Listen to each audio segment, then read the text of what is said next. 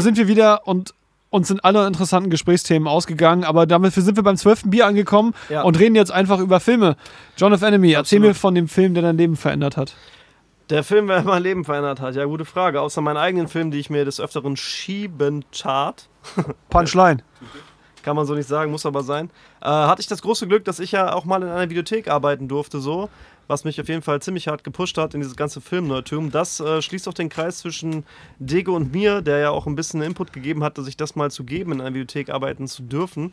Äh, Das ist Dego- doch so ein bisschen noch ein Traum von mir, so. Absolut, Mann. Das war der größte, das war einer meiner Lebensträume so. Und ich habe mir den in einer der letzten Videotheken in Düsseldorf irgendwie erfüllen dürfen für unsagbare mit Gehaltssteigerung 5,50 Euro.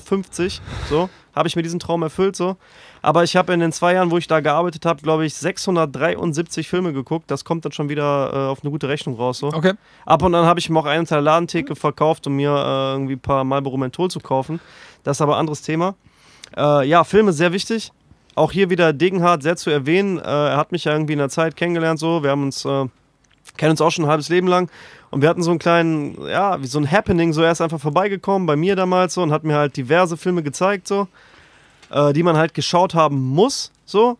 Und der erste, der mich richtig so getoucht hat, definitiv war, glaube ich, Lahen.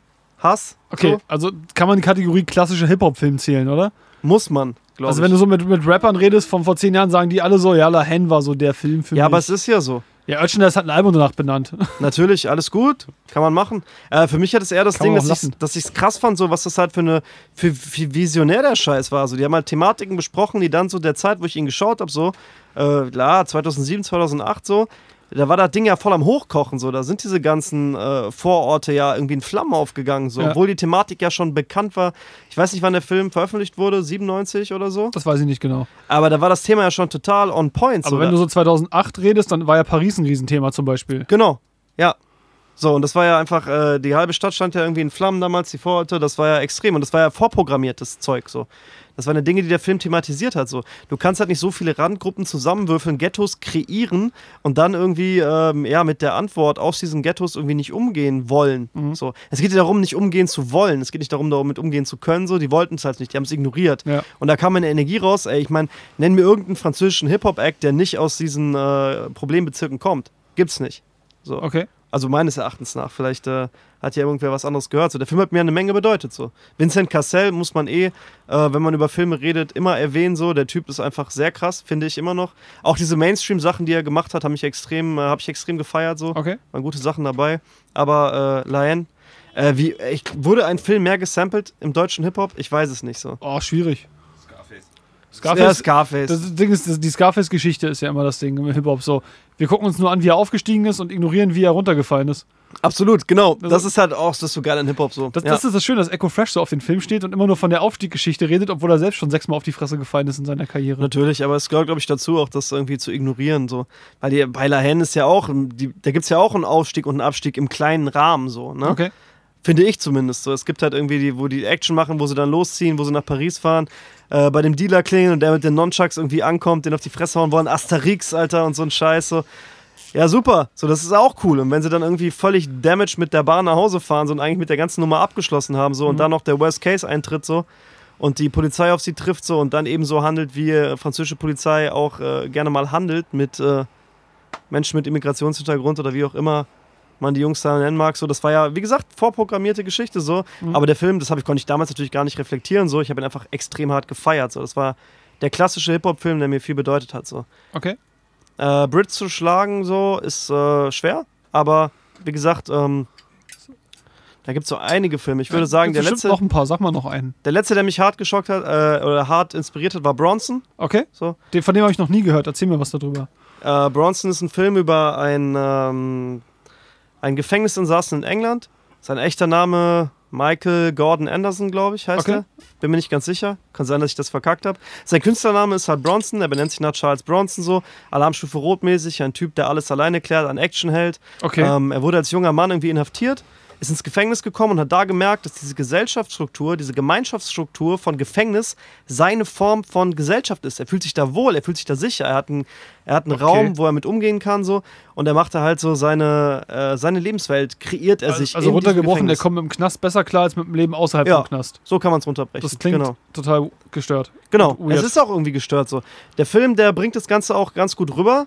Äh, Ich muss sagen, das Buch ist viel, viel intensiver so, habe ich auch gelesen. Okay. Aber den Film, Tom Hardy spielt ihn sehr gut. Äh, Der Typ ist mega kreativ, er macht auch Kunst, er hat äh, verschiedene Projekte am Laufen, hat auch diesen, ich weiß nicht, ob der wirklich eingetragen ist, aber ich glaube, er hat den, den Rekord in Liegestützen gemacht so. Wie okay. viel auch immer das gewesen sein müssten so. Das würde mich, halt das würd mich jetzt ernsthaft interessieren. der Typ ist ein extremer Muskelberg. So. Er ist dann so ein Style, er hat Glatze, einen langen Bart und er hat äh, oder teilweise langen Bart. Äh, oft sieht man ihn mit einem gezwirbelten Schnubbi. So. Extrem guter Style. So. Das ist auch das, was Tom Hardy ja so repräsentiert.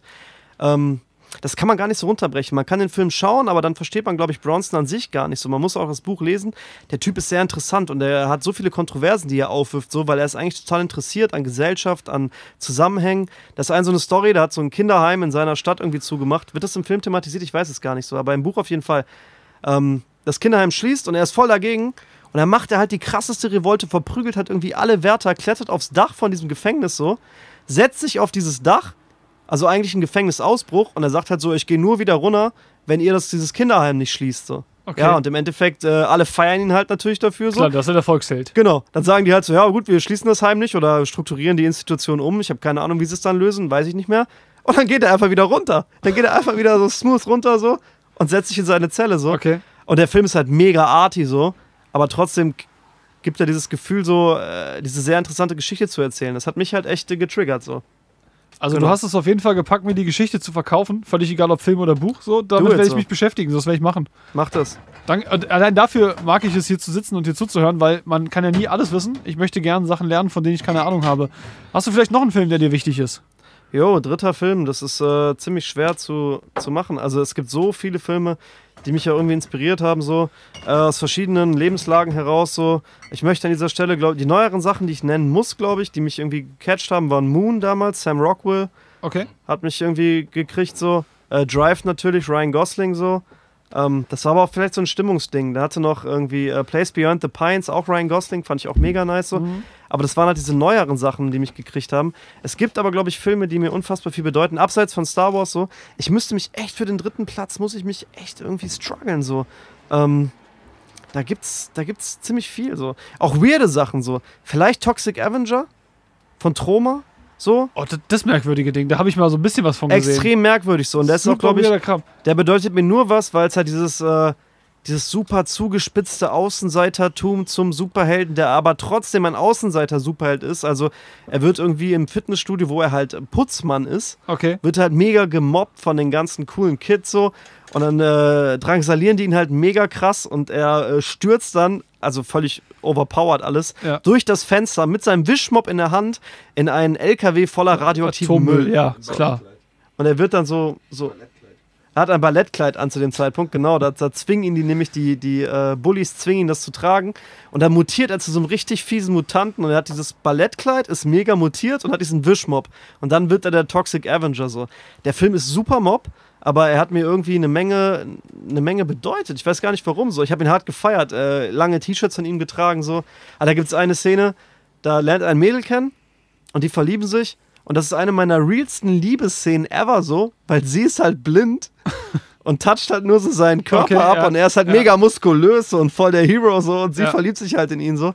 Fand ich irgendwie nice. Aber das ist jetzt echt so, echt so eine Notfallwahl, so, weil ich glaube, ich könnte dir über Filme den ganzen Abend was erzählen, ehrlich Das, so. das wirklich Absurde ist, dazu fallen mir jetzt zwei Geschichten ein, wenn du das erzählst. Erstens, jetzt weiß ich, warum ich ihn nie geguckt habe, weil es für mich klingt wie die Form von Film, die man irgendwie bei Schläfer zeigt und sich trashmäßig drüber lustig macht. ja, Und auf sowas habe ich eigentlich gar keine Lust, weil sich absichtlich schlechte Filme angucken und sich drüber lustig zu machen, finde ich dumm. ja. Aber jetzt, wo du es so erzählst, hast du mir halbwegs verkauft. Und ähm, es gibt einen Rapper aus Berlin, der heißt Sir Search. Hm. Ich vermute, den kennst du nicht. Der macht so sehr theaterartigen Rap und der hat tatsächlich mal einen Song mit genau diesem Handlungsrahmen gemacht. Ei, ei, ei. Da geht es zwar nicht um, um einen äh, Hausmeister, aber im Prinzip ist es eine ganz ähnliche Geschichte. Daran musste ich jetzt denken, vielleicht hat dieser jemand diesen Film als Inspiration genutzt, was Könnte cool wäre. Ja, die Story ist ja, Jetzt nicht super kreativ, Nee, gebe ich super zu. kreativ so. Ja, das Movie ist auch, wie du sagst, es hat einen Trash-Movie. Ich habe es damals auch geschaut, weil ich einfach irgendwie Trash-Filme gesammelt habe, mich ein bisschen drüber lustig gemacht habe, so. Aber die meisten Trash-Filme haben ja auch irgendeinen Spirit, so. Und den kannst du halt verstehen oder auch nicht, so. Natürlich, der ganze Hochglanz-Scheiß, den kannst du halt feiern, so. Tue ich auch teilweise. Aber die meisten Sachen verfehlen halt irgendwie auch so ein bisschen ihr Thema. Es gibt halt auch viele kleine Sachen, die halt wunderschön sind, so.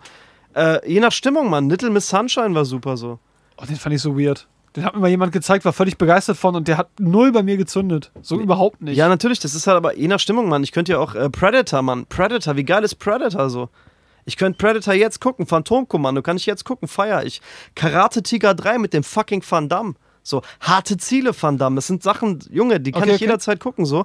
Aber dann habe ich zum Beispiel so ein Oldtime-Ding, äh, ja, vielleicht kann man das gar nicht so sagen, irgendwie in so einem Ding, aber äh, Away We Go ist so ein Film über, über ein Pärchen, Alter, was einfach irgendwie durch die Gegend fährt und irgendwie versucht, ihre Zukunft zu organisieren. So. Okay. Der Film ist super läppsch, so.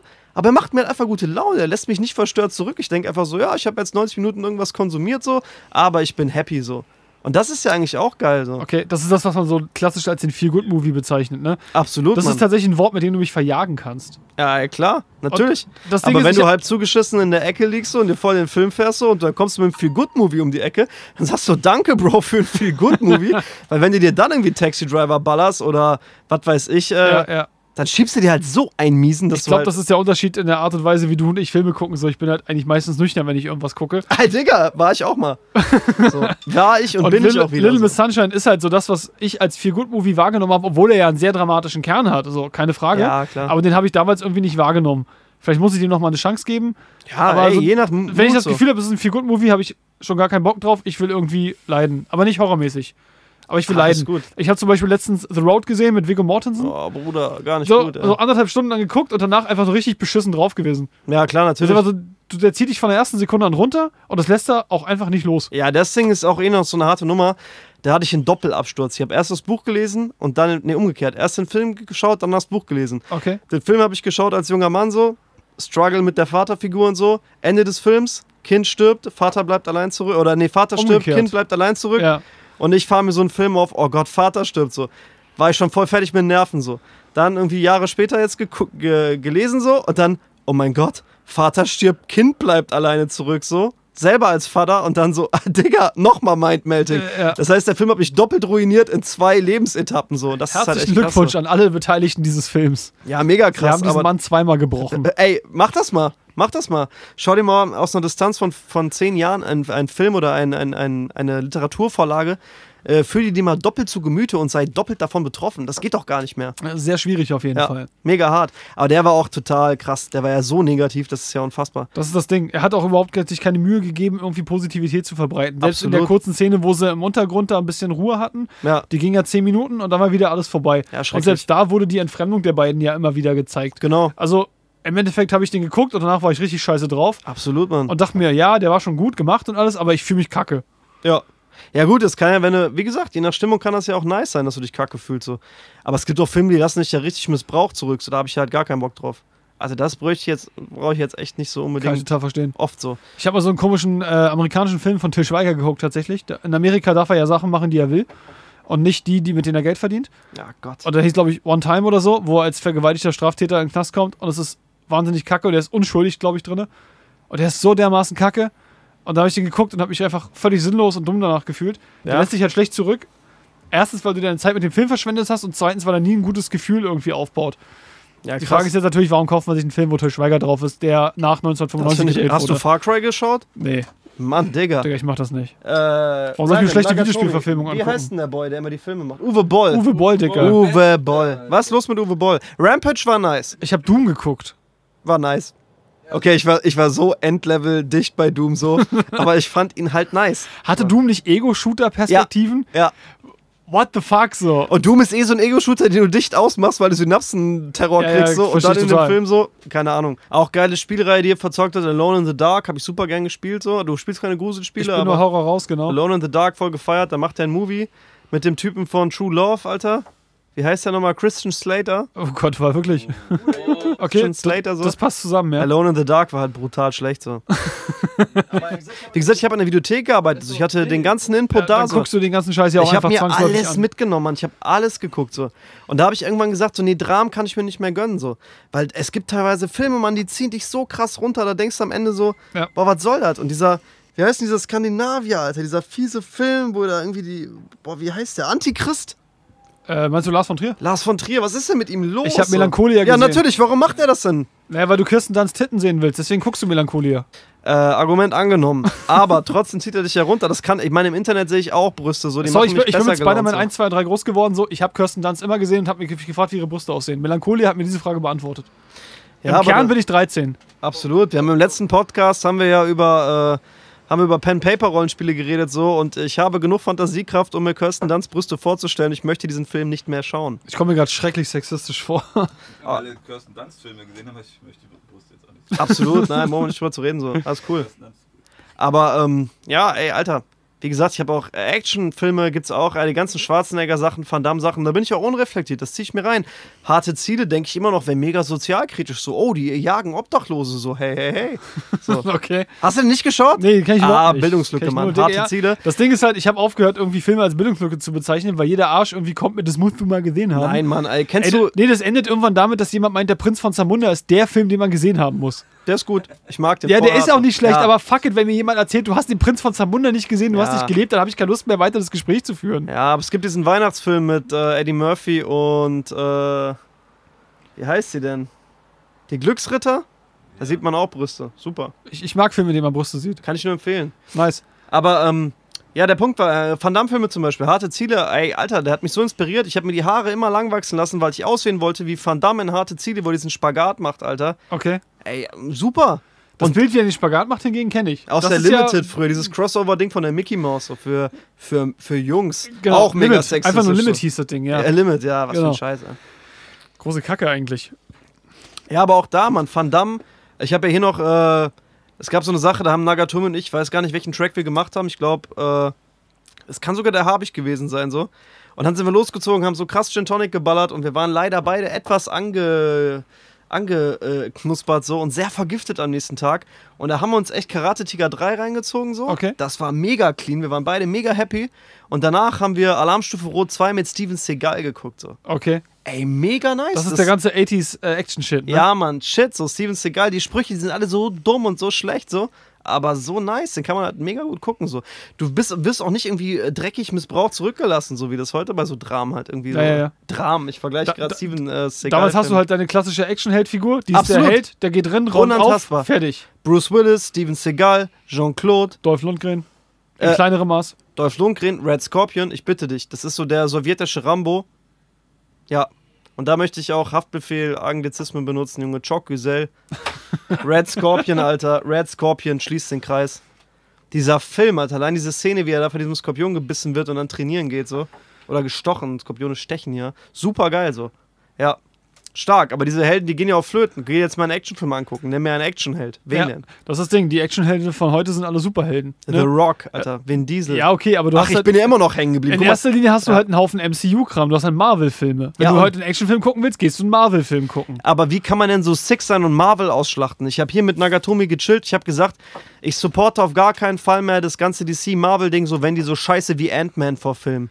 Und locker drei Wochen später kommt Ant-Man. Bruder, ich, ich kann dir jetzt, Ant-Man, ich, ich muss dir jetzt was Schlimmes sagen, Alter. Ant-Man ist einer der besten MCU-Filme, die gemacht wurden. Locker, weil Edgar Wright viel daran beteiligt war, das merkt man. Edgar Wright ist der beste Regisseur aller Ja, Zeiten. absolut. Okay, was hältst du von Aquaman? Aquaman? Ich bin total gespannt, was das für ein Kack wird. Aquaman war irgendwie früher da, um die Weltmeere von Plastik zu befreien. Jetzt ist da irgendwie so ein übertrainierter Testosteron-Vollklotz, Alter, der mit irgendwelchen Rochen irgendwelche anderen Idioten bekämpft. Ja. Wo leben wir denn? Aber er wird von Jason Momoa gespielt und Jason Momoa ist Ja, einer ja. die drei Menschen, die mich in den Arsch ficken dürften. Argument angenommen. so, es geht dann um die Alphahaftigkeit von äh, Aquaman. Gut, Ja, gut. Das ist ja das Ding. Aquaman wurde ja durch South Park und Big Bang Theory und so zu einer riesen Witzfigur. Und das ist eigentlich mehr. Aber eigentlich ist Ant-Man die. Witzfigur. Eigentlich ist Ant-Man die Witzfigur. Ant-Man fand ich immer cool. Ja. Dann lieber der Ghost Rider mit Nicolas Cage. Let's ride. Super. Ist schwierig. An der Stelle können wir auch gern abbrechen, weil wenn man Ghost Rider mit Nicolas Cage als das Maß der Dinge anwendet, dann möchte ich in diesem Raum nicht mehr weiter Ich existieren. habe ja nicht der Master Dinge gesagt. Ich habe nur gesagt, es wäre eventuell halt äh, auch ein Film, den man nennen könnte, der halt okay war. Aquaman, Junge, du sagst hier gerade, dass sind, du, sind okay dass du Filme, dich, das dass du dich äh, Aquaman sexuell hingeben würdest. Ja gut, Nicht kann ich Aquaman. Jason Momoa. Ah, okay, das ähm, Wenn du Stargate Atlantis gesehen hast, verstehst du, was ich meine. Oh Gott, du hast Stargate Atlantis geguckt? Bruder, Stargate Atlantis ist leichter zu gucken als SG1, weil die Charaktere einfacher sind und die Storys leichter.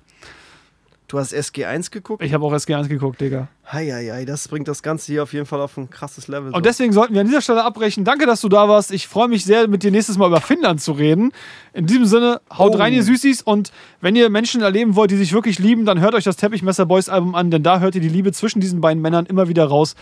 Peace out und tschüss. Und tschüss.